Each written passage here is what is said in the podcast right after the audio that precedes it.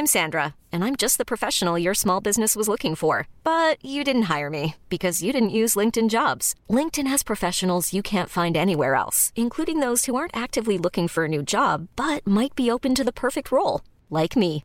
In a given month, over 70% of LinkedIn users don't visit other leading job sites. So if you're not looking on LinkedIn, you'll miss out on great candidates like Sandra. Start hiring professionals like a professional. Post your free job on linkedin.com/achieve slash achieve today. Avant de commencer, il faut toujours mettre euh, les téléphones en mode silence. C'est un peu fort le son, Richard, dans nos oreilles. Je crache mes glaires. Là, juste pour, pour éviter d'être euh, genre euh, outside of the angle. J'ai un truc dans le nez, c'est très désagréable. Tu peux faire des petites stories de nous, euh, comme si on fait genre on parle. On met pas les mains sur, euh, sur la table. Vous êtes sûr que vous voulez pas un miroir, non Ah ah ah ah. Pénélope, euh, s'il te plaît, focus. On est prêt. 3, 2, 1. Action. Dans On tisse la toile, le podcast qui révèle la face cachée des invités, j'ai l'immense plaisir de recevoir Jean-Michel Apathy. Alors, je pense pas qu'il soit tellement utile de présenter Jean-Michel. Est-ce que je présente Jean-Michel? Ouais, je le présente ou pas? Non, Ouais, franchement. ouais, si? ouais. Bon, d'accord. Alors, je vais présenter Jean-Michel comme vous ne le connaissez sûrement pas. Jean-Michel est quelqu'un de formidable. Alors oui, c'est complètement subjectif, mais moi, j'aime bien Jean-Michel Apathy. J'ai même envie de dire que je l'aime. Pourquoi est-ce que je l'aime, Jean-Michel?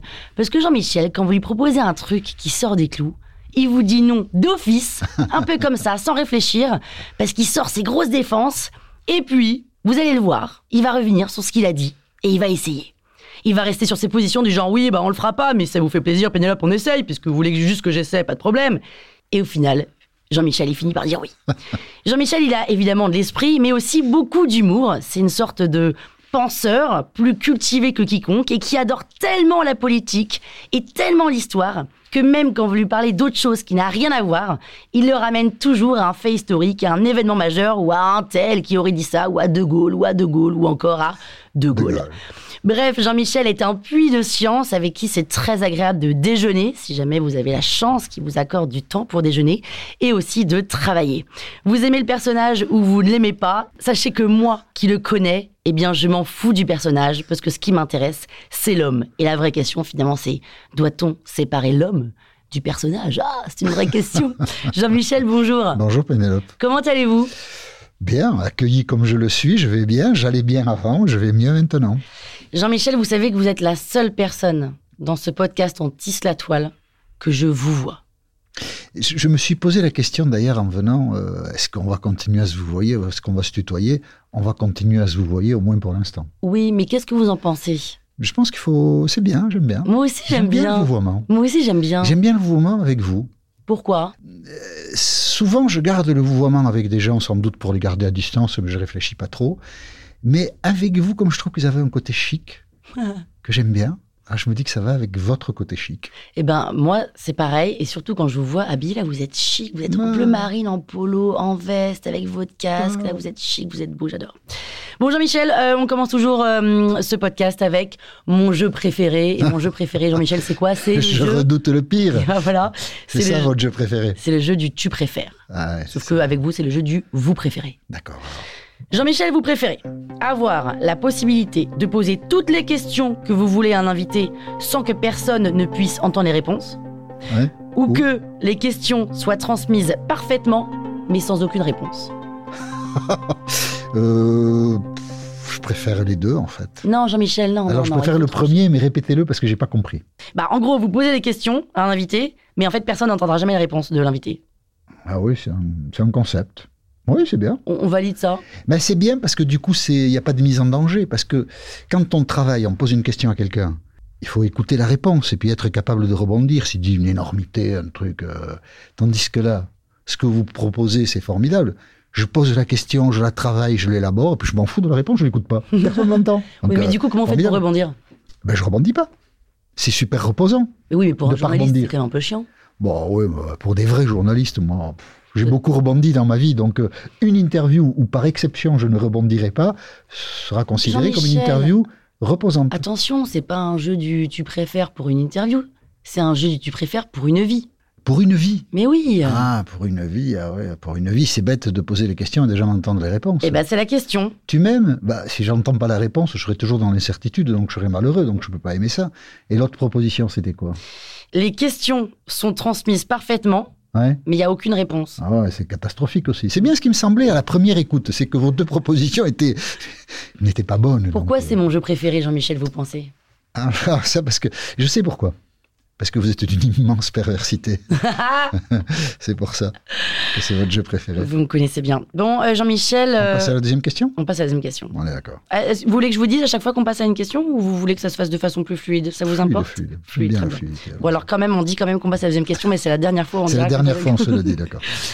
On se connaît depuis quelque temps. Oui J'ai envie de dire, j'ai envie de qualifier notre rencontre, notre rencontre, hein, ce Mhm. moment. Mhm, mhm. ce- Alors le mot est fort, mais je n'ai peut-être pas assez de vocabulaire pour trouver le bon mot, mais vous allez, j'espère, me trouver un bon adjectif. Je dirais que cette rencontre a été chaotique. Ah Mais oui, c'est juste. C'est juste, vous diriez ça aussi? Oui, parce que la première fois qu'on s'est vu, enfin, je vous l'ai déjà dit, vous m'avez foutu dehors de chez vous assez vite. Non, ce, ce type-là m'intéresse pas du tout. Et je ne sais plus comment on s'est revu une deuxième fois, toujours chez vous. Donc c'est peut-être vous qui m'avez demandé de passer vous voir Mhm. parce que vous aviez dû réfléchir, vous avez dû dire, ce zozo-là, je peux l'utiliser comme ci, comme ci et comme ça. Donc je suis revenu euh, en me disant, bon, elle me fait un peu chier, mais je viens quand même. Et puis après, ça a collé, en fait. Mais vous avez l'impression que je vous ai mis dehors? La première fois, oui. Ah, c'est pas une impression, non. Ce serait... S'il y avait eu un huissier, nous aurions pu en faire le constat. Eh ben, vous savez quoi? C'est une impression, Jean-Michel. Parce que moi, j'ai pas du tout euh, fait ça dans ce sens-là. Vous êtes venu euh, chez moi à l'époque, euh, je travaillais chez moi. Ouais.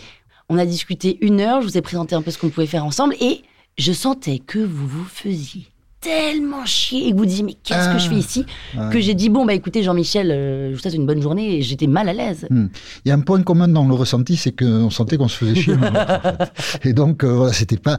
Disons que euh, le sentiment que j'ai retiré la première fois, c'est que quand même, euh, oui, vous m'aviez expédié, oui, quand même. Une heure, bon, hmm. mais j'ai- gardé ce sentiment-là. Hop, hop, hop, hop, hop, oui, d'accord, merci, bonjour, au revoir. Hop.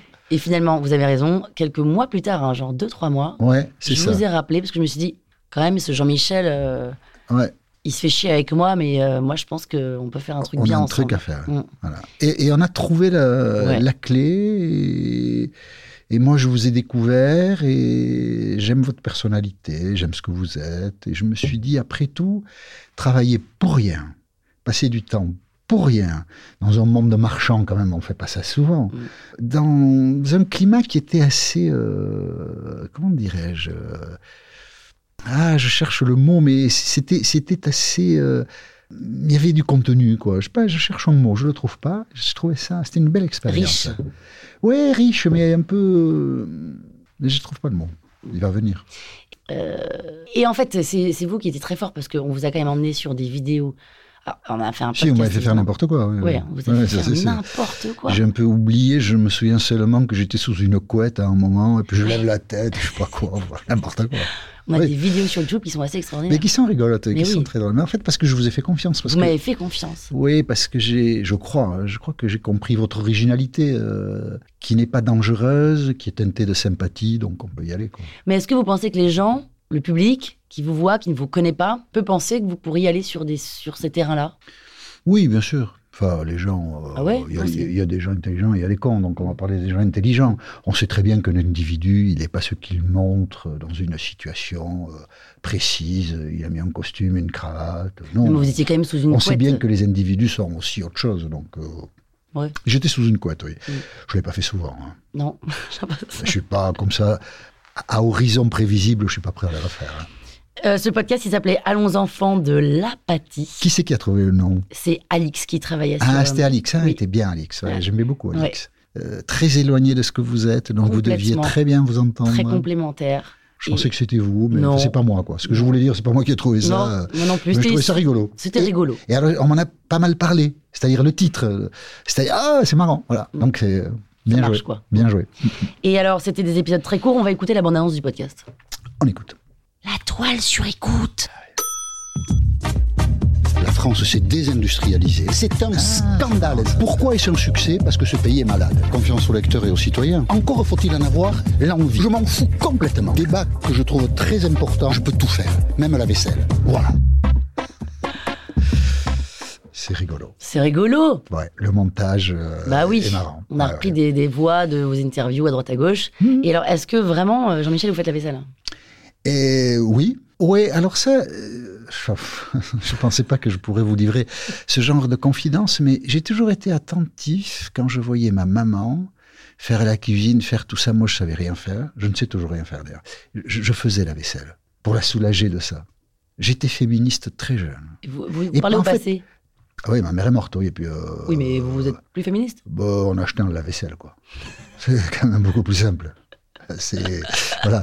Mais à l'époque, euh, la vaisselle, on savait même pas que ça existait. Donc euh, c'était soit elle qui faisait la vaisselle après avoir tout fait, soit c'était moi. Euh, J'avais un frère qui, lui, je, je pense, enfin, j'ai toujours aimé ce garçon qui avait beaucoup de qualités, mais je pense que jamais ne lui a traversé l'idée de faire la vaisselle. Mmh. Voilà. Donc. euh, Et c'est vrai que vous êtes féministe, Jean-Michel. En tout cas, euh, je suis attentif à, à ce que les femmes peuvent ressentir comme difficulté à être considérées par les hommes euh, euh, comme autre chose que des êtres humains intelligents. Voilà. Je suis attentif à ça, oui, oui. Je l'ai tout le temps été, je crois. C'est-à-dire, j'ai toujours eu, je crois, dans ma tête, euh, le sentiment qu'un individu valait pour ce qu'il est et pas pour son sexe, sa couleur de peau, sa, ça, je crois que je l'ai eu très tôt. Je l'ai trimballé tout le temps. Voilà, ça, oui. Je crois. hein. Après, j'ai été confronté à des comptes, des journalistes, parce que euh, il y a quelques années, j'ai écrit là-dessus, tout ça. euh, Et alors, gens ont pu penser que c'était par opportunisme, pour épouser des effets de mode, pour. En fait, non. C'est que on peut avoir publiquement l'occasion de dire euh, de sa pensée ou de sa personnalité des choses qu'on n'a pas eu l'occasion de dire avant. Mais je pense que j'ai toujours été attentif à l'égalité à cette notion, euh, un individu vaut pour ce qu'il est. Et j'ai été attentif aussi, euh, quelquefois je ne l'ai pas été assez, je le regrette, j'ai des souvenirs précis en tête, à ce que dans une situation professionnelle, on ne sache confronter une personne à son sexe qu'avec euh, prudence et délicatesse, pas n'importe comment, pas, pas tas de beaux seins, tu sais, quand on fait un papier ensemble, quoi. Voilà, ça c'est voilà. J'étais, voilà, j'ai assisté à des scènes euh, où j'aurais dû intervenir davantage que je ne l'ai fait, voire euh, comme je ne l'ai pas fait du tout, j'aurais dû intervenir, point. Où, où j'ai vu ce que peuvent être des hommes euh, prédateurs, en quelque sorte. Et aujourd'hui, si vous revoyez ces scènes, vous feriez quelque chose? On ne sait pas. Ah non, hein, on ne sait pas comment on réagit. Ouais, c'est ça. Ouais, parce qu'il y a un rapport hiérarchique, parce qu'il y a un environnement, parce qu'il y a des circonstances, parce qu'il y a. On ne sait pas comment on réagit. Mais j'ai vu des choses moches. Mais est-ce que finalement, ce rapport hiérarchique, on s'en fout On devrait s'en foutre. Non, on ne peut pas s'en foutre, bien sûr que Ah, non. Oh, ben non, parce que si votre travail en dépend, si votre non, vous ne pouvez pas vous en foutre. Si vous brouillez avec votre patron, c'est un problème. Donc, euh, Oui, on ne peut bon. pas s'en foutre. Alors, on peut passer par-dessus. On peut se dire que ce à quoi on est confronté doit être considéré comme supérieur à ça. Mais ça, il faut trancher ça dans la seconde. Ouais. Et si on laisse passer le train, si le train a démarré du quai, c'est fini. Mm, mm. Voilà. Et après coup, on se dit, putain, quand même, je- c'est pas bien, j'ai pas réagi. Mais voilà, mais on n'a pas réagi. La situation est terminée et on est passé à autre chose. Et il faut, il faut réfléchir à tout ça. euh, C'est pas un peu fini, ça, les trucs sales qu'on voit euh, dans les. Non. Ça La existe encore. La violence, c'est pas fini, non, bien sûr. Elle est inscrite dans la relation entre les individus. La violence des hommes vis-à-vis des femmes, euh, elle est physique souvent, elle est sexuelle, grossière. La violence des femmes vis-à-vis des hommes, psychologique. Tout ça est perturbant, mais c'est- ça fait partie de, de la vie. De la vie, quoi. Oui, bien sûr. Alors après, en parler, d'écrire des situations, ça permet à chacun de réfléchir et peut-être de renouveler moins souvent des comportements de cette nature. Mais bon, après, euh, de la violence, il y en aura toujours, de la Mm. méchanceté, il y en aura toujours. euh, il manquerait plus que tout le monde devienne gentil, qu'est-ce qu'on s'embêterait? Ah, ça, qui vous le dites. Ouais. Dans ce podcast, on fait plus un petit huit sur le podcast. On parlait des basiques de la politique, on revenait un peu aux fondamentaux. Oui. On va pas réécouter les podcasts. Ah hein, non. Parce que, hein, Merci. oh là là, ça Ouais. va, on, en a, on en a bouffé. Hein, 70 podcasts, on n'en peut plus. Non Mais c'est quoi la différence entre le nul et le blanc, Jean-Michel?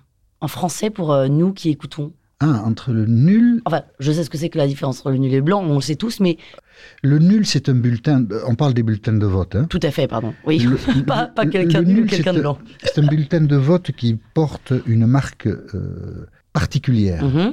qui permet donc à des scrutateurs, si c'est un signe convenu à l'avance, Mhm. de savoir que des personnes ont bien voté pour le bon candidat. Et c'est un bulletin qu'on annule. Et on l'annule. Très bien. Le blanc, euh, vous ne mettez pas de bulletin dans l'enveloppe, vous Mhm. mettez un bulletin blanc, il n'y a pas de signe distinctif. Mhm. Et puis pas un bulletin, il ne faut pas qu'il y ait des fleurs dessus. Il est blanc, c'est un bout de carré blanc. Et auquel cas, il est comptabilisé, non pas dans l'expression des résultats obtenus par tel ou tel candidat, mais dans l'expression globale du vote. C'est-à-dire, 10 000 personnes ont voté, il y a 2 000 bulletins blancs, 8 000 bulletins exprimés, et le pourcentage qui a passé la barre des 50% se fait sur les exprimés. Très bien. Et donc, ma question. C'est assez raffiné, en fait. Oui, oui, c'est assez Ça permet d'éviter la triche, Oui. mais ça permet aussi euh, à un citoyen d'aller au bout de son refus du choix. Oui, oui. Voilà. Mais du coup, euh, je comprends pas l'intérêt du nul, là. Euh, L'intérêt du nul, c'est éviter la triche. Voilà. C'est-à-dire, si vous faites une croix, euh, vous, faites, vous mettez un 2, vous, vous votez pour euh, Monsieur X, Ouais. vous mettez un 2 dessus, Ouais. eh ben, le bulletin est nul. Parce que le 2 peut permettre à ceux qui dépouillent les bulletins de comprendre que dans un village, il y a une famille, six personnes, vous leur avez dit, vous leur avez filé une subvention, vous votez pour moi, et vous mettez 2 sur le bulletin pour que je vérifie que vous avez bien voté pour moi. Hmm. Et alors, s'il y a 5 bulletins de 2, bah, il en manque un. S'il y en a 3, il en manque 3. Et s'il y en a 6, bravo, vous aurez la subvention l'année d'après. Par exemple, enfin, c'est un schéma euh, Oui, caricatural, mais c'est pour éviter les connivences malgré le caractère secret du bulletin. Et du ça date vote. de quand, ce nul et ce blanc? Je ne sais pas. Ah Non, je ne sais pas. Je pense que les, opérations électorales euh, se sont raffinées au fil du temps. J'ai su, par exemple, que la question de l'isoloir avait été longtemps en débat en France. On a dû accorder euh, l'isolation de l'électeur assez tard. Euh, les élections, le- le- de manière régulière, elles se produisent à la fin du 19e siècle. On a l'isoloir, on a dû l'accorder assez tard, alors que l'Angleterre, elle a accordé plus tôt que nous. Il doit y avoir 20 ans d'écart entre la France et l'Angleterre pour avoir euh, un repère comme ça. On, on a beaucoup réfléchi à la manière d'organiser le vote, à la sincérité du vote, à la liberté du vote. Beaucoup réfléchi au fait que un homme ne peut pas faire pression sur sa femme, elle vote ce qu'elle veut, ou l'inverse, ou le curé. Longtemps, le curé a été un Mm. agent électoral, ne peut pas faire pression sur ce qu'il croit. Voilà, on a, on a beaucoup cherché à, à- à rendre le vote honnête. C'est une culture, et ça s'est fait au fil du temps, je ne connais pas les dates. Mais vous, Jean-Michel, plutôt des journalistes, vous aimeriez pas réfléchir à ce genre de. mettre en place des lois et tout? Non. Je réfléchis à quelque chose, mais pas à ça. À quoi? Je, je- je réfléchis, je, je suis en pleine dedans, en fait. Euh, je me suis- J'ai envie d'écrire. Alors, je discutais avec un éditeur, euh, j'ai un éditeur fidèle avec qui je discute. C'est précieux. Alors, on a évoqué, je ne lui ai pas dit ce que je vais vous dire là. On a évoqué des livres de journalistes, des sujets d'enquête, tout ça. Puis, on a topé pour un truc. Une bonne idée. Et puis, au moment de m'y mettre, je me suis dit, mais j'ai pas envie de le faire, je m'en fous. C'est un livre de journaliste, je m'en fous. Je dois avoir une durée de vie, euh, un demi-siècle, peut-être un siècle encore, je ne sais pas. J'ai envie, pour le temps qui me reste, de faire un livre qui corresponde à ce que j'ai envie de faire. Et donc, j'ai envie de faire quoi?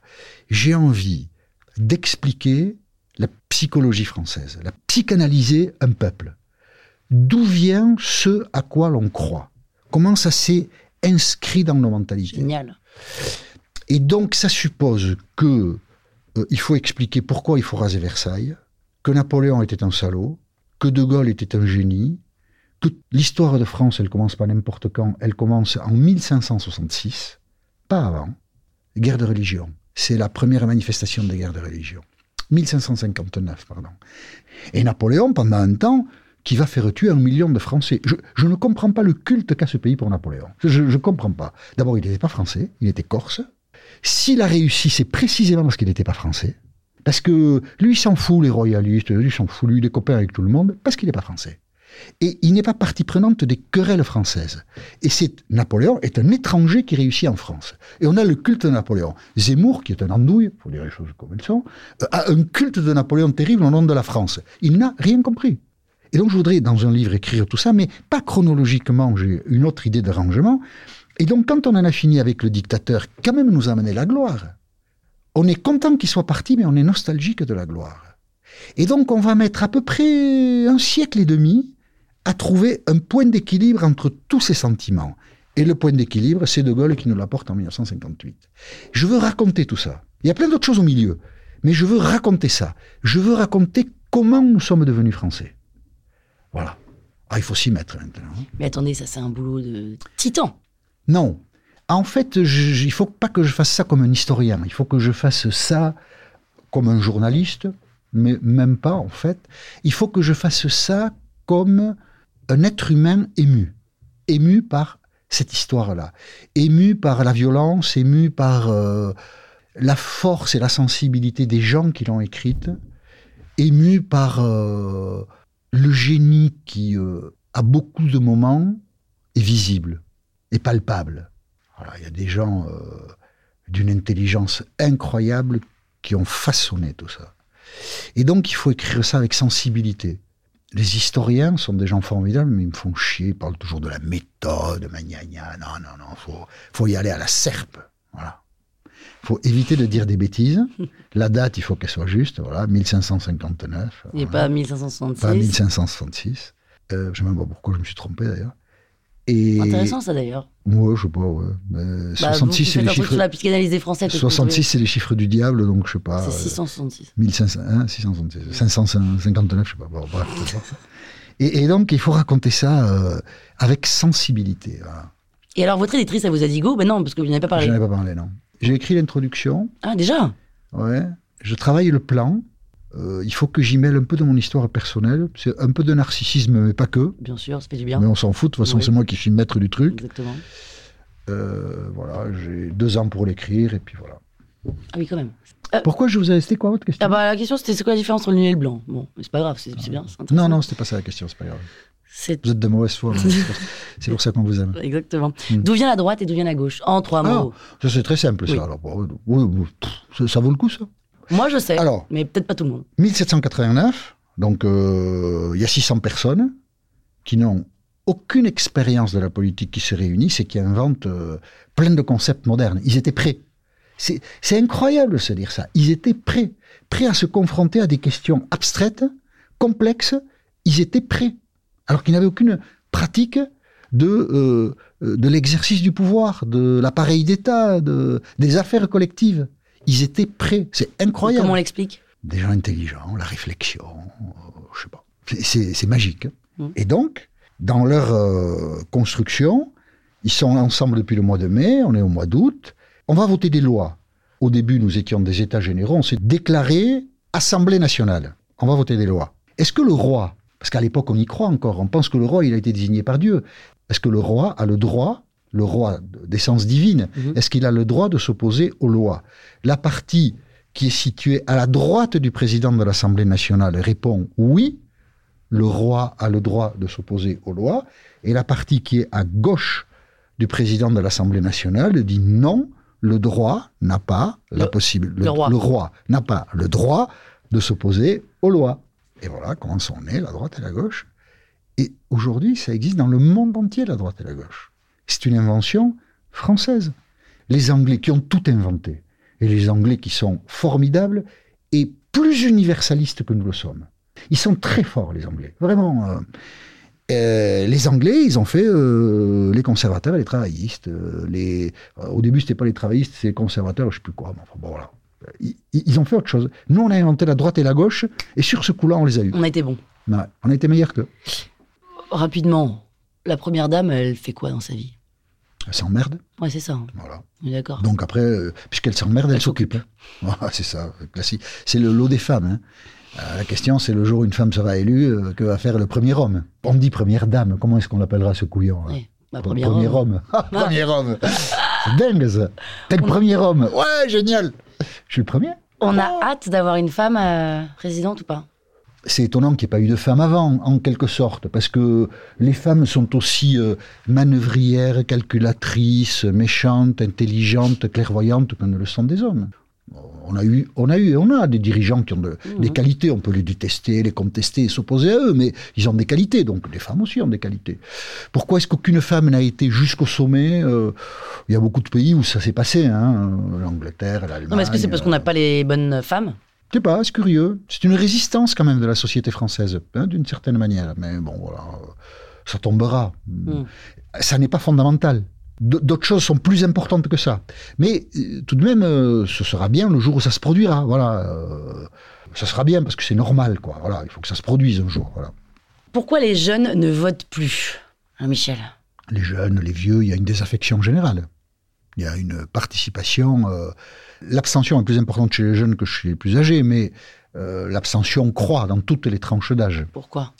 Il y a beaucoup de raisons complexes, certaines au fond légitimes à tout ça. D'abord, on, s'habitue à la démocratie, on ne considère pas en soi l'action de voter comme un bien qu'il faut préserver, parce qu'on y est un peu habitué.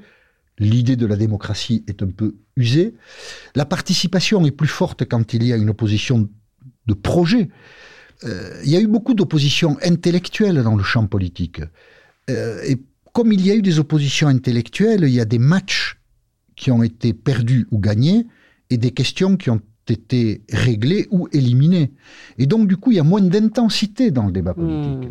Euh, Aujourd'hui, par exemple, pour donner un seul exemple, il n'y a pas de modèle sérieux, alternatif au libéralisme encadré. C'est-à-dire, euh, le marché détermine le prix et la puissance publique fausse un peu le prix du marché quand, euh, décidément, personne n'y trouve son compte. Soit que le produit est trop cher, soit que le producteur ne gagne pas assez d'argent. Donc, euh, on a pensé longtemps qu'un autre système était possible, celui de la planification, de l'organisation volontaire par les hommes des mécanismes du marché. Ça a été un échec total. On a vu ça ailleurs. Donc, euh, le fait que la question économique, par exemple, ne suscite plus les affrontements qu'elle a suscités, bon, désinvestit des gens du champ politique. Euh, bon, que je vote pour lui ou que je vote pour lui, c'est pareil. Donc, euh, Ça va revenir? ça va revenir si des gens inventent quelque chose. Et s'ils inventent quelque chose, est-ce qu'ils inventeront quelque chose qui tient la route Euh, Vous pensez qu'on a de quoi inventer? Hmm, Pas avant plusieurs siècles. Ah oui, on sera mort. Oui. Le marxisme, c'est le milieu du 19e siècle. C'est une contestation du capitalisme. Le capitalisme est une chose ancienne, mais il prend, euh, dans ces années-là, avec euh, les révolutions technologiques, une place extrêmement importante et il fabrique des fortunes colossales. Avant, il n'y avait que les nobles qui étaient riches. Et les commerçants un peu. Là, il y a des fortunes colossales. L'industrie fabrique des fortunes colossales. Des gens contestent euh, l'accaparement, la constitution et l'accaparement de la fortune. Et donc, ça suscite le marxisme. Bon, le marxisme a eu une durée de vie, un siècle. euh, il a fait la preuve de son inefficacité. C'était que des conneries. En revanche, euh, euh, la pensée contestataire du capitalisme a quand même sécrété quelque chose. Vous ne laissez pas faire le marché. Vous ne laissez pas constituer, sans mettre des garde-fous, des fortunes n'importe comment. Vous ne laissez pas des gens sombrer dans la pauvreté. Vous essayez de, corriger, de voilà.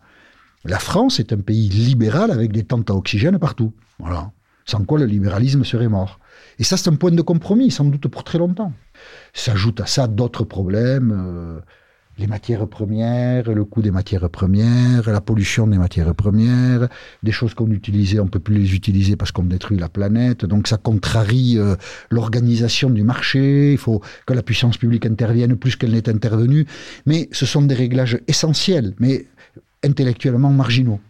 Justement, vous pensez qu'il nous reste combien de temps à vivre, Jean-Michel au rythme où le réchauffement se produit, qui est beaucoup plus rapide qu'on avait imaginé, on n'est pas sûr de voir la fin du siècle. euh, Peut-être que la planète aurait explosé avant. De toute façon, moi je m'en fous, j'étais sûr de ne pas voir la fin du siècle. Ça change rien. Je suis obligée, euh, si vous êtes à mon micro aujourd'hui, de vous demander euh, quels sont vos pronostics pour les prochaines Marine Le Pen. élections. Voilà, autre chose? En fait, il y a deux questions. Est-ce que le quinquennat ira à son terme? Je ne crois pas. Macron s'y est très mal pris en 2022, qu'il a gagné dans de mauvaises conditions l'élection présidentielle, puis ensuite il a perdu les élections législatives, donc il utilise tout le temps le 49-3, tout le monde est fâché, plus personne n'en veut. Enfin bon. Je ne sais pas la circonstance, mais la possibilité qu'il se fasse foutre dehors avant, à mon avis, est grande. Ça ne veut pas dire qu'elle va se produire, mais je trouve que tout ça est dangereux. Après, qu'est-ce qui reste debout comme force politique? La gauche est cuite, dégagée. La question très difficile dans ce pays où on aime beaucoup le changement, est-ce qu'un macroniste peut succéder à Macron? Très, très, très, très dur. À mon avis, très, très dur. Et après, qu'est-ce qui reste? Donc Marine Le Pen. Et Édouard Philippe? Sais... Oui, c'est ça, mais Édouard Philippe, c'est un macroniste qui doit succéder à Macron. Ouais, mais Donc il doit prendre de la distance, il doit trouver le bon discours, et qu'est-ce que vous feriez? Qu'est-ce que vous feriez qui n'a pas été fait? Enfin, c'est un peu strat, quoi. euh, elle, c'est simple. Elle, euh, j'arrive et tout, tout est réglé. Elle a un discours. Les Français adorent ce discours-là. Ils ont élu déjà des gens qui ont raconté des conneries. Mitterrand, il a raconté que des conneries. Il a été élu, un triomphe. Voilà. Chirac, il a raconté que des conneries. Il a été élu, un triomphe. Sarkozy nous a fait croire que ses petits muscles, ils pourraient soulever des montagnes. Un triomphe. Voilà. Hollande, on ne sait pas pourquoi on l'a élu. ça. et, et donc, euh, Le Pen, elle est dans un schéma intellectuel assez classique que les Français ont déjà rencontré, analysé, utilisé et choisi. Donc, euh, Qu'est-ce que vous faites si elle passe? Ah, moi je reste en France. Moi, je, pas Vous restez en France. Bon, monsieur, je, je l'emmerde, voilà. Soit tout seul dans, chez moi, dans ma chambre. Mm. Plus personne ne voudra travailler avec moi. Soit si quelqu'un me donne un micro, je sais pas, peut-être on pourra faire une radio libre tous Ouais, les deux. Tout à fait. On pourra faire une radio libre. Hein Qu'est-ce que vous faites, vous, si elle passe? Eh ben, j'en sais rien. C'est une Ah. vraie question. ben, Vous iriez pas ailleurs. Moi, la France, Franchement, mon, j'ai honte. la France, c'est mon pays. là. Je m'en fous. Pourquoi honte C'est un choix démocratique. Ça dépend bah, ce qu'elle bah, fait après J'ai honte des autres, j'ai honte des Français. Moi, j'ai vécu, c'est le privilège de l'âge, l'arrivée de Mitterrand au pouvoir. Pour beaucoup de Français, alors une minorité, puisque Mitterrand a été élu, pour beaucoup de Français, c'était catastrophique. Mitterrand, qui était pff, un sale type, pour eux. Et euh, les communistes dans les fourgons. Euh, une inquiétude terrible. Puis oui, on a digéré tout ça. Il y avait des gens qui avaient honte, oui, on a digéré tout ça. Et Le Pen, on peut digérer aussi. Monsieur Pensez que tout se digère euh, on a deux tubes digestifs. La démocratie, l'idée de la démocratie, euh, très compliqué de, pour un pouvoir de s'en affranchir, et puis l'Europe, qui est un tube digestif formidable, qui vous oblige à faire des choses que vous n'imaginiez pas faire. D'ailleurs, Le Pen, elle l'a montré. En 2017, elle dit je sors de l'euro. En 2022, elle dit plus rien. Même pas je reste, parce qu'elle est ridicule. Elle n'a même pas compris pourquoi elle disait je pars. Mais voilà, donc en 2027, si elle arrive, en 2026 ou en 2025, euh, elle sera ligotée. On doit de l'argent à plein de gens sur les marchés financiers. La France est le premier pays emprunteur net sur la zone euro. C'est de la technique, mais en fait, ça comprime les marges de manœuvre politique. Donc, celui qui prend en charge l'État, Marine Le Pen, il est obligé de tenir compte de tout ça. Sinon, s'il n'en tient pas compte, qu'est-ce qui se passe? Les marchés financiers arrêtent de nous prêter, et pour faire face à nos obligations, il faut diviser les retraites par deux, couper les salaires des fonctionnaires et foutre des fonctionnaires dehors. C'est la révolution. Donc, vous faites pas ça. Et vous pensez pas que ça va foutre le bordel?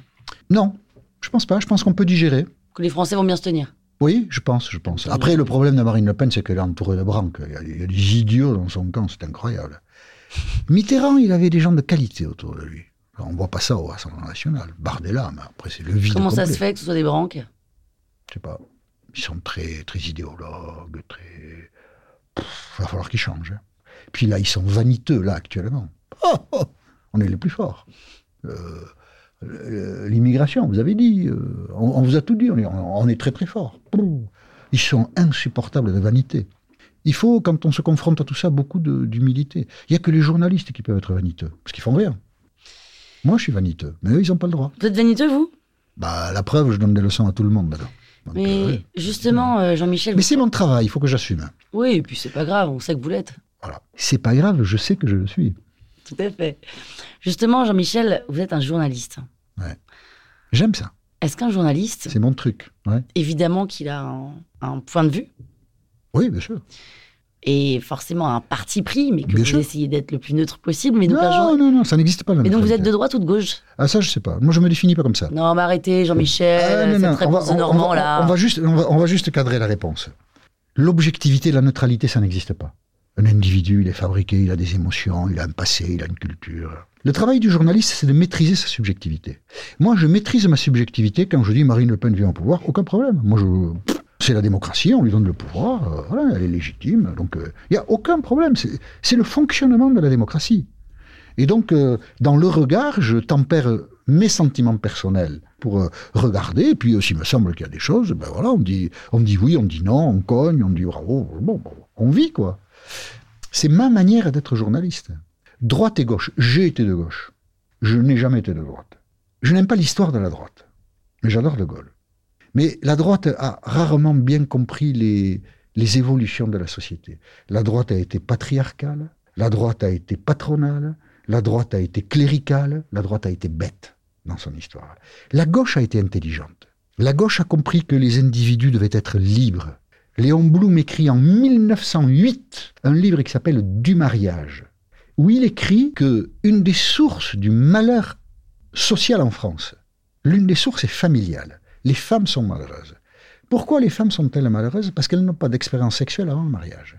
Ce que les hommes ont, plus ou moins bien, dans de plus ou moins bonnes conditions, il y a de la prostitution, mais ils ont, des une expérience sexuelle. Les femmes n'en ont pas.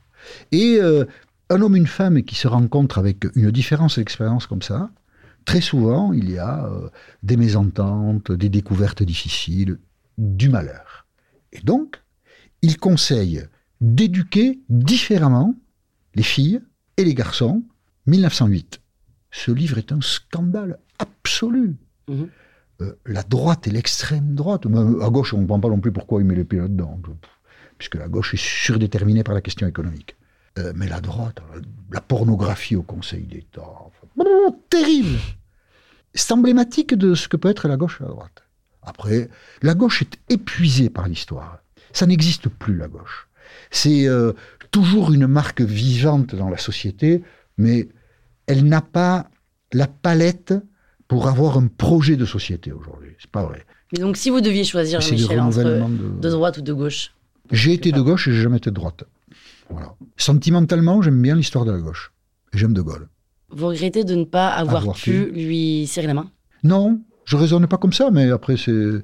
Non, je raisonne pas comme ça. Je, je suis pas... Non, non, non, non, non, non. Pour discuter des heures, dîner avec lui et tout. Non, si ça se trouve, il était très désagréable, puis il était un petit con, va chez toi, enfin. Mais c'est un génie, donc... euh, C'est pas que son action au gouvernement, tout ça, mais c'est un génie, c'est... C'est un génie euh, de la politique, c'est-à-dire de l'organisation du pouvoir. Après, euh, sur les questions de la société, réellement, je pense qu'il n'était pas, pas plus malin que les autres, mais sur l'organisation du pouvoir. C'est de la technique au sens où euh, Messi est capable, avec un ballon, de passer entre trois adversaires. C'est de la technique. Et De Gaulle, il était bon dans la technique. Vraiment bon. Meilleur. Si vous pouviez euh, passer une loi sans que personne puisse s'opposer, ce serait laquelle? Ah, c'est une question sympa. Il doit y en avoir une. Je sais pas, je sais pas. Je sais pas, mais il doit y en avoir une, oui. C'est une bonne question, je trouve. Mais j'ai pas la réponse tout de suite. Mais ce serait dans quel euh, secteur, vous pensez? Qui vous tient à cœur? Bon, secteur du bonheur. mais il faut réfléchir. Moi, j'aimerais bien que ce podcast devienne une sorte de petit cours Ouais, euh, de culture euh, générale actuelle. ouais. Pas trois plombes, Jean-Michel. Ouais, pas chiant. Pas chiant, s'il vous plaît. Euh, les conséquences du Covid. Ah Mais pas chiant, j'ai dit. Aucun intérêt, on s'en fout. On s'en fout, ok. Le Covid, on l'a oublié. Ok. Donc il n'y a rien, aucun, aucune, euh, aucune conséquence. Moi, il me semble qu'on en a fait des caisses, oui, des Vous pensez que c'est fini là? Vous pensez pas que c'est un peu la crise aussi, un peu encore à cause du Covid? Ça nous a obligés à rester six mois à la maison, ce qui est spectaculaire. Mais qu'est-ce que ça change? Mais aujourd'hui, en au 2023. fond Mais qu'est-ce qui reste? Rien. Bon, d'accord. La guerre en Ukraine, Jean-Michel On s'en fout? Ah non, on s'en fout pas, non. La guerre en Ukraine. Pas chiant. euh, La guerre en Ukraine, euh, s'il faut faire pas chiant, c'est euh, la surprise de voir euh, un homme sacrifier objectivement les intérêts de son pays pour des raisons qu'on ne comprend pas. Pourquoi Poutine déclare cette guerre? C'est le caprice d'un dictateur. On pensait qu'on avait tourné la page. Et puis euh, la déception de la guerre en Ukraine, c'est que s'il n'y a pas les Américains, l'Ukraine ont perdu euh, depuis longtemps et on n'est pas capable de les aider, nous, Européens. Ça, C'est dommage, ça. Le projet européen est un projet qui a 60 ans et il est faible. On voit qu'il est faible. C'est pas chiant, ça. C'est pas mal, c'était bien. Euh, Israël, le Hamas, J'ai toujours évité d'y mettre les doigts euh, euh, parce que bah, il y aurait beaucoup de choses à dire et des choses qui sont pas forcément euh, entendables aujourd'hui. Moi, j'ai toujours été ému et soutien de l'existence d'un État d'Israël parce que j'aurais été juif, j'aurais été ultra-sioniste. Je ne peux pas accepter l'idée que dans un pays, parce qu'on est juif, on est euh, maltraité. Donc un État juif, euh, mille fois oui. L'État juif naît dans la guerre, parce que il est environné de pays hostiles. Mais assez vite, et alors depuis 20 ans ça a pris des proportions dramatiques, les dirigeants de l'État juif ont pensé que la force leur permettrait de surmonter l'amertume palestinienne. J'ai toujours pensé, mais toujours, que c'était une erreur. Quand tu as la force, tu prépares la paix. Tu ne te complais pas dans la guerre. C'est l'immense erreur des dirigeants d'Israël, depuis longtemps. hein. Et c'est la complaisance du monde occidental qui a permis à Israël de développer cette pensée fausse. Alors après, il se produit ce qui se produit. euh, euh, le Hamas, le 7 octobre, commet des actes qui euh, choquent les consciences. Il faut le dire. Mais une fois qu'on l'a dit, il ne faut pas penser qu'on a un permis de tuer tous les Palestiniens. Ce serait une erreur euh, qui ajouterait au drame. la guerre d'Algérie. Allez-y, je sais que vous La guerre d'Algérie, j'en parle jamais. Bah, Non, non, ce dont je parle. préféré. Non, mais vous m'avez pas écouté. euh, Je suis très Mais déçu. je vous écoute pas souvent. Je parle de la présence française en Algérie. Pourquoi on va en 1830 faire chier les Algériens? Les Algérois, parce qu'on va juste à Alger. On met dix ans après pour savoir quoi foutre de la conquête d'Alger. 1830-1840. Il y a des colloques, des choses très modernes. hein. Est-ce qu'on reste à Alger ou est-ce qu'on s'en va? Et il y a des gens qui disent il faut partir, il faut rester. Et en 1840, pour des mauvaises raisons, comme en 1830, on décide de conquérir pendant tout le pays. Et de 1840 à 1871, la nation française va être une nation meurtrière, des SS, avant la lettre. On va tuer, égorger, décapiter, éventrer les hommes non combattants, les enfants et les femmes. On va faire, pendant une certaine période, pas sur les 30 ans, mais un peu plus court, un ouradour sur glane par semaine. L'Europe va être épouvantée par la violence de l'armée française. Il va y avoir, dans les années 1850, beaucoup d'articles de presse en Allemagne, en Angleterre, sur euh, qu'est-ce qui arrive aux Français. Comment ce peuple qui a été le pays de la raison et de la démocratie peut accepter que son armée se comporte comme ça? On va euh, perdre tous les repères. La France va devenir une nation meurtrière. Et au bout du compte, au bout de l'aventure, nous sommes fiers d'avoir été un pays colonisateur. Nous avons voté en 2005 une loi au Parlement qui vantait les bienfaits de la colonisation. Et nous accordons encore aujourd'hui, dans l'espace public, l'honneur de notre mémoire à des criminels de guerre. Maréchal Bugeaud, Général Lamoricière. Des écoles portent le nom de ces, de ces criminels de guerre. S'il y avait une école Rudolf S à Berlin, on s'en scandaliserait d'une manière gigantesque. Il y a à Paris une école maternelle, la Mauricière. Louis Juchot de la Mauricière, qui a été en Algérie de 1830 à 1850, est répertorié par les historiens de cette période, parce que ces gens-là, les historiens qui ont travaillé sur cette matière, disent que, disent que Louis Juchot de la Mauricière, Saint-Cyrien, était le plus inhumain des généraux de l'armée française. Il a euh, froidement donné l'ordre euh, aux soldats français qui l'ont fait euh, de tuer tout le monde. Tout le monde. Ceux qui combattent, ceux qui ne combattent pas. On tue tout le monde. Pourquoi? Pour leur voler la terre. On les a affamés, on les a analph- analphabétisés. C'est un scandale intellectuel majeur. Alors tout le monde s'en fout. Et moi non. Voilà. Mais c'est pas la guerre d'Algérie qui m'intéresse, c'est la présence française en Algérie, qui a été une présence criminelle, indigne de la France. Ça, si des gens pouvaient le comprendre un jour, ça sera dans mon futur livre. Ça, j'en doute pas. Jean-Michel, est-ce que quand c'est votre anniversaire, vous vous dites ouf, j'ai gagné un année de plus Ou alors vous vous dites oh, le temps passe vite Vous avez peur de la mort?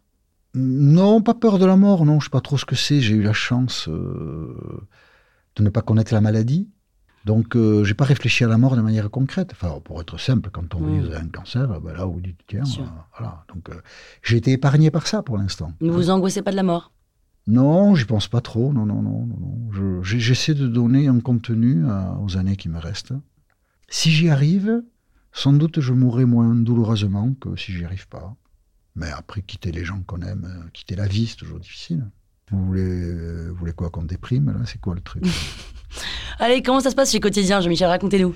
On veut des ragots Ah non, je serais pas Drago, mais euh, en fait, je suis dans la situation d'un joueur de football qui a intégré le Real de Madrid.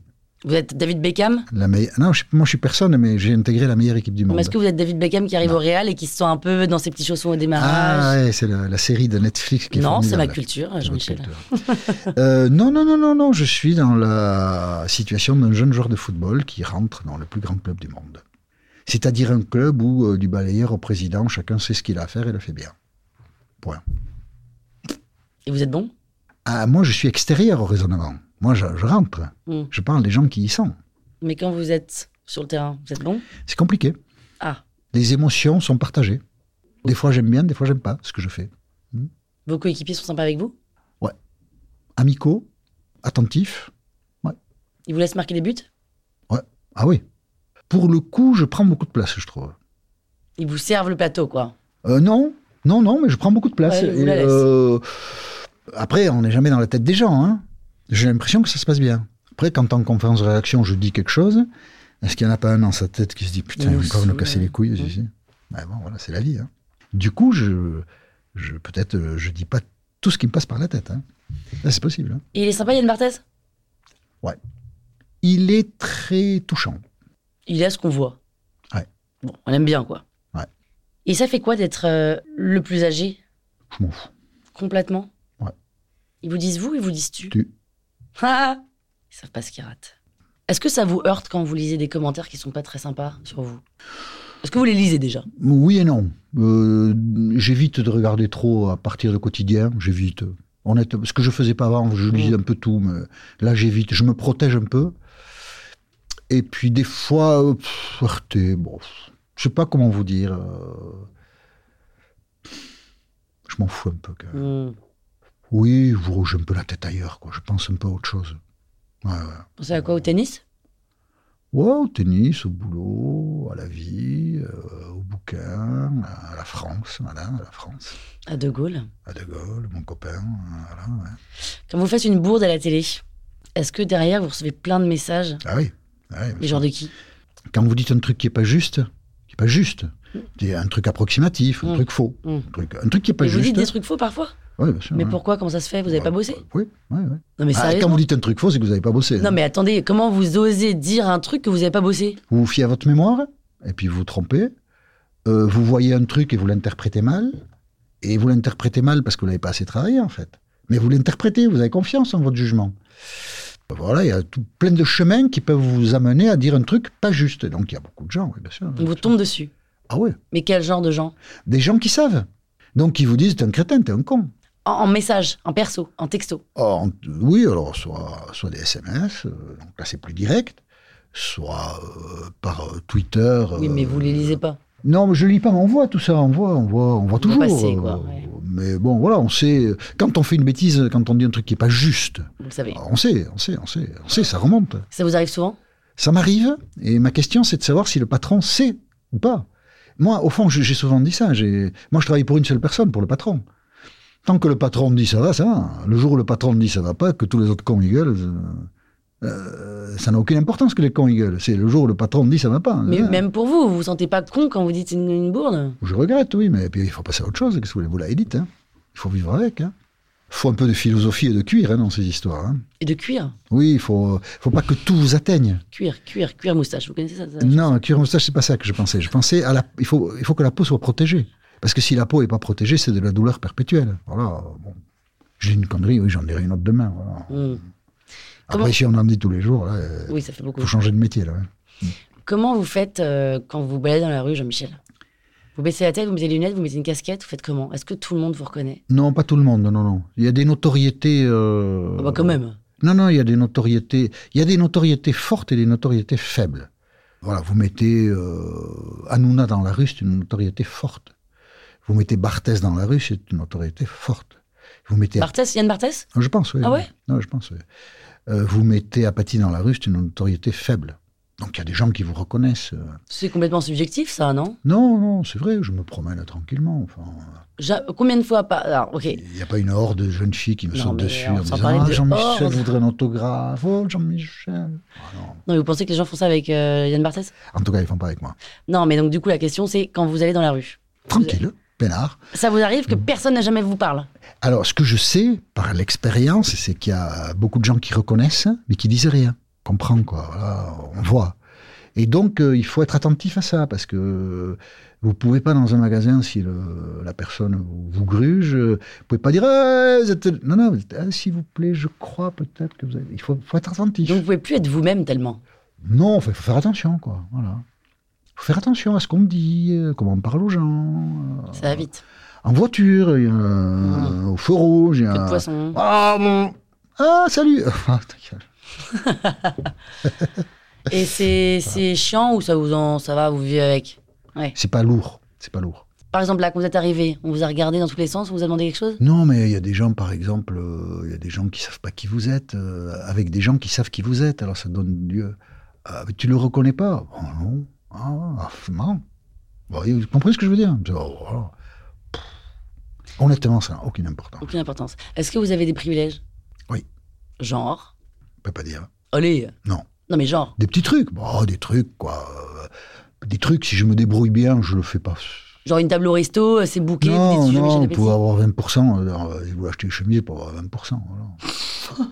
Genre, ah, dans la boutique. Vous Ouais. On dit, allez, c'est parce que c'est vous, je vous fais 20%. Ouais. Non, Non, parce que les Ah. marques, c'est organisé, quoi. Oui, ah oui, d'accord, dans ce sens-là. ça peut arriver, quoi, voilà. Mais bon, Pour se faire upgrader euh, chez Air France, j'utilise même pas. Non. on vous propose ça, ça. ça n'existe pas. Non.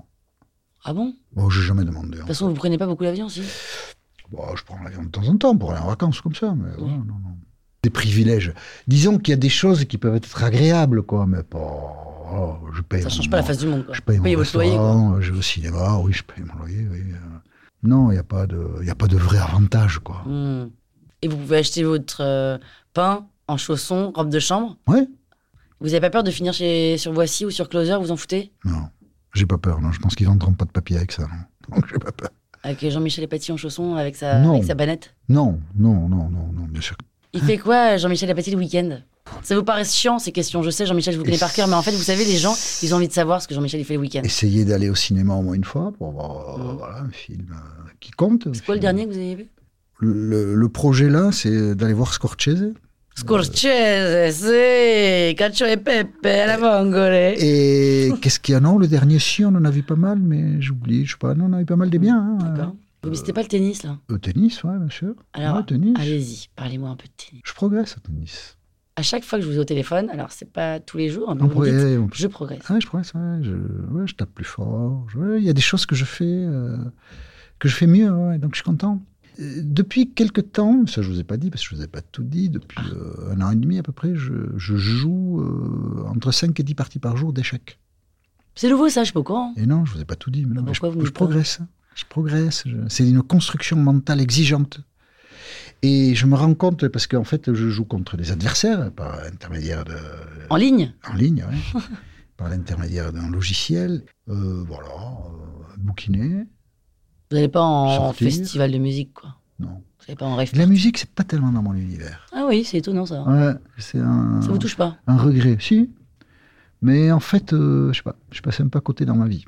Vous avez jamais je joué d'un instrument euh, Si, j'ai essayé d'apprendre à jouer du piano, du jazz au piano. J'ai acheté un saxo. J'ai essayé tout ça, mais il faut passer beaucoup de temps. Ouais, faut- faut être un peu besogneux. J'ai écouté, euh, un temps, j'ai écouté beaucoup de, j'ai écouté beaucoup de jazz un temps, puis euh, ça fait des années que je n'ai pas écouté. Le jazz des années 50, 60, 70. Genre euh, Ben Webster. Il y, a, il y a une musique de Ben, je connais pas le titre de Ben Webster, qui est un saxophoniste américain des années 50, 60. euh. Quand j'ai envie de me faire pleurer tout seul, je me dis le jour de mon enterrement, il faut la jouer celle-là. C'est noté, Jean-Michel, je m'en occuperai. Mais en même temps, ça me déprime tellement que. pff, euh, voilà, la bossa nova, les, les types de la bossa nova, Mmh. Ipanema, tout ça, c'est formidable. Alors, il y a ce compositeur américain, alors ce qu'il y a de fabuleux, c'est l'histoire qu'il a avec un type dont j'oublie le nom, le, le très grand compositeur de jazz américain. Richard, Charlie Parker, Non, Duke Ellington. Duke Ellington, qui s'est associé musicalement, et ça a donné des choses formidables, avec un, un homosexuel noir new-yorkais, Billy Styron. Et ils ont fait à tous les deux des trucs fabuleux, fabuleux. Et Styron, qui est plus jeune qu'Ellington, meurt avant Ellington, et Ellington fait un disque d'hommage à Styron, qui est... et vous êtes en larmes quand vous l'écoutez. Ouais, c'est fort. Mm. Mais je vous imagine bien dans votre, euh, dans votre canapé en, en cuir avec un gros casque allongé comme ça à écouter cette musique. C'est votre genre un peu ça, non? Oui, mais en fait, euh, quand je suis comme ça, je préfère lire. Ah, C'est là que j'ai passé à côté de la musique. Ouais. C'est pas que j'adore lire, c'est que je sais pas comment on peut faire sans lire. Ça m'excite de lire. Et, et plus le temps passe, moins je lis de romans et plus je lis des livres d'histoire. Mais ça m'excite. Euh, bon, me réveille, bon, voilà. Vous relisez vos bouquins? Vous lisez les miens? Non. Euh, ChatGPT, la politique. Jean-Michel, aujourd'hui, on Oh, utilise. ChatGPT pour plein intérêt. de choses. Attendez, mais ChatGPT, on lui pose plein de questions dans tous les sens. Est-ce que Fuck ChatGPT. Fuck. fuck ChatGPT C'est ma réponse. Est-ce qu'on lui ferait pas un petit doigt d'honneur comme ça? Bah, si on veut. Il y a des études qui montrent quand même que ChatGPT n'est pas euh, objectif. Bah, Quelque part, il a une sorte de personnalité politique, évidemment, parce qu'il y a une sorte de part de subjectivité quelque part. ah oui, c'est sûr ça. Est-ce que ChatGPT peut faire de la politique, Jean-Michel? Oui. Ah. Qu'est-ce que j'en sais? J'en sais rien. Non, mais c'est des trucs, on se fait peur. Il faut. Chaque fois qu'il y a des avancées techniques, on se fait peur avec. Mhm. Ah, Il faut, on s'acclimate. alors, Changement, changement. soit elles sont utiles, soit on les rejette. Le le truc le plus significatif que je connaisse de ces sentiments, c'est le train. Quand on invente le train, beaucoup, beaucoup, beaucoup, beaucoup de gens ont peur de monter dans le train. Et beaucoup, beaucoup, beaucoup de responsables déconseillent de monter dans le train. Par exemple, les inventeurs du train expliquent aux militaires que c'est formidable parce qu'on pourra déplacer les troupes plus vite.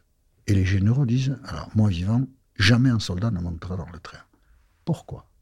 Parce que ça bouge tellement que les organes génitaux peuvent euh, souffrir. Et les testicules des soldats seront soumis à tellement rude épreuve que ça va les rendre infirmes, impuissants, tout ça. Donc, moi vivant, disaient des généraux, jamais mon soldat montera dans le train. Drôle. C'est ça, le, le rapport à- aux évolutions techniques, c'est ça. Et en fait, on se rend compte à l'usage, très souvent, pas tout le temps peut-être, mais puis peut-être un jour ce sera pas ça, que en fait la technique ne modifie rien. Elle aide à la vie des hommes, mais elle ne modifie rien. Elle ne modifie rien des sentiments, des psychologies. Donc en fait, c'est des débats. Non, mais clairement, est-ce que vous pensez qu'il y a des politiques qui vont se servir de ChatGPT pour faire leur discours? Possible, hein Oui, et ça se verra, et on dira Voilà. vous êtes ridicule, et Voilà. en faites plus. Voilà. Il n'y a que les médiocres qui s'en serviront comme ça. On a demandé à ChatGPT de nous dire ce qu'il savait de vous. Ouais, ah, d'accord. Ah, bah, vous avez pas du temps à perdre. Tiens, alors, c'est quoi? Journaliste sérieux et expérimenté, Ah, j'aime bien. ses Merci. opinions politiques peuvent varier, Ah, il n'est pas, si con que ça, tiens. mais il est généralement connu, reconnu comme un commentateur respecté dans son domaine. Ah, formidable. Quelques adjectifs qui vous Ouais, qualifient c'est pas grave, oui. Analytique, Ouais, ouais. perspicace, Ouais, engagé, charismatique, pointu, intègre, éloquent, résolu, médiatique, respecté. Ouais, il est bien ce chat GPT. Euh, il est pas mal, hein On va me la présenter Je l'ai payé cher. D'accord. Vous nous aideriez à avoir Macron pour Antis la toile, là, pour que je le reçoive mon micro? Ah, euh, bah, il faudrait lui faire écouter ce qu'on fait ensemble. Et puis pourquoi pas? Vous lui faites écouter? Ouais. Vous pouvez. Non, pas directement, je peux faire passer, oui. Ah ouais? Oh, pas lui, je peux pas dire. Emmanuel, Ah. je t'envoie un truc, euh, tu l'écoutes? Je n'avez peux pas son ça. Oui, je, je- je- non, pas, pas, pas de Pas lui. président. Je l'ai vu avant qu'il soit président. Il n'a pas lui garder le même? Depuis qu'il est président, il sait même plus que j'existe. Bien sûr que si. Et donc, euh, je l'ai pas vu depuis qu'il est président. Je l'ai vu un peu avant, pas beaucoup non plus, mais voilà. Mais il n'a pas gardé le même numéro, vous pensez? Ah, je sais pas, j'ai pas essayé. J'ai pas essayé. Vous n'avez pas essayé? Non. Genre, bravo Emmanuel, même bravo Monsieur le Je- Président. Je peux regarder si j'ai? Bien sûr. J'ai, hein. Je, je, je regarde pas tous les matins, mais je Vous avez pas. quoi d'autre euh, comme euh, truc un peu sympa? Mais j'ai pas le numéro de De Gaulle, mais. Ah, c'est con. hein. ouais, Moi, je l'ai peut-être. Macron, Emmanuel Macron. Oui, j'ai un portable, je sais pas s'il est bon ou pas. J'efface jamais les portables. Donc j'en ai euh, plusieurs milliers. Un hein. 06 ou un 07 Euh, un 06. Ouais, un 06. 06 75. Après, on va arrêter là. Mais c'est vrai, un 06 75. hein. Tous les mathématiciens sont présentement en train de faire leurs algos. Euh, mais. euh, Vous avez ouais. Marine Le Pen? Non, je pense, ouais. Et pourquoi vous avez tous les numéros? Euh, Pour les interviews? que, oui, c'est ça, oui, oui. Marine Le Pen, je pense que j'ai Marine Le Pen, de toute façon. Ouais, j'ai, oui. Ah oui, j'ai, j'ai, j'ai. j'ai. Vous avez Ouais. qui d'autre? Alors, ok, bon, en, en truc un peu plus sympa que Marine Le Pen, ça serait sympa. Vous avez quoi? Je sais pas. Je sais pas, c'est quoi un truc sympa d'ailleurs? Vous avez que des politiques? Non, non, non. Ah, non, ah, non, vous mais avez, euh, Nagui? Oui. Ah, vous voulez dire non, à Nagui, c'est possible que j'ai, oui, oui, possible que j'ai des gens comme ça, oui, parce que parce que je les ai croisés, parce que j'ai travaillé avec eux, parce que parce que Vous avez des Américains? Non. Vous n'êtes pas très bon en anglais. hein? Non. Ouais. Ça, c'est un peu. euh, Ah oui. Ça vous a bloqué un peu dans votre carrière? Non, mais c'est euh, une faiblesse. Hmm. Mais d'où je viens déjà, euh, apprendre le français c'était difficile, donc euh, apprendre l'anglais en plus. Vous me diriez quelques mots en anglais, Jean-Michel, juste pour que je rigole, s'il vous plaît ben, Allez, soyez sympa, on fait Ouais, des non, vidéos, on a besoin d'extraits vidéo c'est sympas. justement parce que vous allez rigoler que je vais pas Mais lire. oui, justement, allez-y. Hello, Jean-Michel, how Hello. are you? How are you? Hello, Are you okay? Hello. voilà, c'est de l'anglais. Hello, hello everybody. Parfait, merci Jean-Michel. J'ai Ouais. un- une dernière question, Jean-Michel. Hmm. C'est à nouveau mon jeu préféré. Ah, Mais c'est le jeu préféré de la fin. Hmm. Donc là, je veux pas un les deux, euh, votre question est pourrie. Non, je veux une réponse, Jean-Michel, Hmm. d'accord? Vous préférez que cet épisode ne sorte jamais alors qu'il est quand même assez génial, non. ou alors qu'il sorte, Ouais. puisqu'il est assez génial, mais que personne ne l'écoute jamais. Ah, je préfère qu'ils sortent. Pourquoi? Parce que sinon, je me dirais que ça servait à quoi tout ça? À parler avec vous, c'est déjà important. Mais je préfère quand même qu'ils sortent. It's a wrap C'était sympa Oui, c'est très sympa. Non, non, pas embêté pas, pas une seconde. Il y a quelqu'un qui m'a dit un truc, Ouais, puisqu'on va pas déjeuner ensemble, je vais vous le dire. ouais. Je, fais, je garde les cheveux détachés ou attachés, là. J'ai mes cheveux, mes cheveux de paille, là. Ah, Ça, je peux raconter les réactions. Yeah, voilà. Je crois que je l'ai jamais raconté à un micro. Ah, mais vous embarquez mon, ma bonnette en même temps là. Ah, d'accord. Ça, j'ai pas le droit. Non. On le lance début janvier. J'ai trop de travail en Je vous avais dit, c'est un- vous êtes le Hugo Décrypte euh, des seniors. Je sais pas si c'est sympa de le dire comme ça. Prêt à tout dire, même des bêtises. Ah, c'est ça qu'on veut. Merci, on vous envoie l'épisode. Merci Jean-Michel. Et voilà, j'espère que vous vous souviendrez des deux choses les plus importantes que Jean-Michel a dites. Marine Le Pen risque de passer, mais surtout la chose qu'il faut retenir, c'est Pénélope, vous avez un côté chic. C'est assez insupportable à entendre, je l'admets, mais c'est trop important pour ne pas le mentionner. Donc si vous avez aimé cet épisode, abonnez-vous à On tisse la toile sur votre plateforme d'écoute en cliquant sur suivre ou s'abonner en haut à droite. Je crois que c'est à droite. Mettez les étoiles, idéalement 5 évidemment, et mettez un commentaire aussi. Même un pseudo, on s'en fout, c'est juste histoire d'offrir de la visibilité à ce podcast qu'on espère génial et surtout massivement écouté. Richard, est-ce que tu peux euh, closer le studio s'il te plaît? Ok. Bye, à toutes.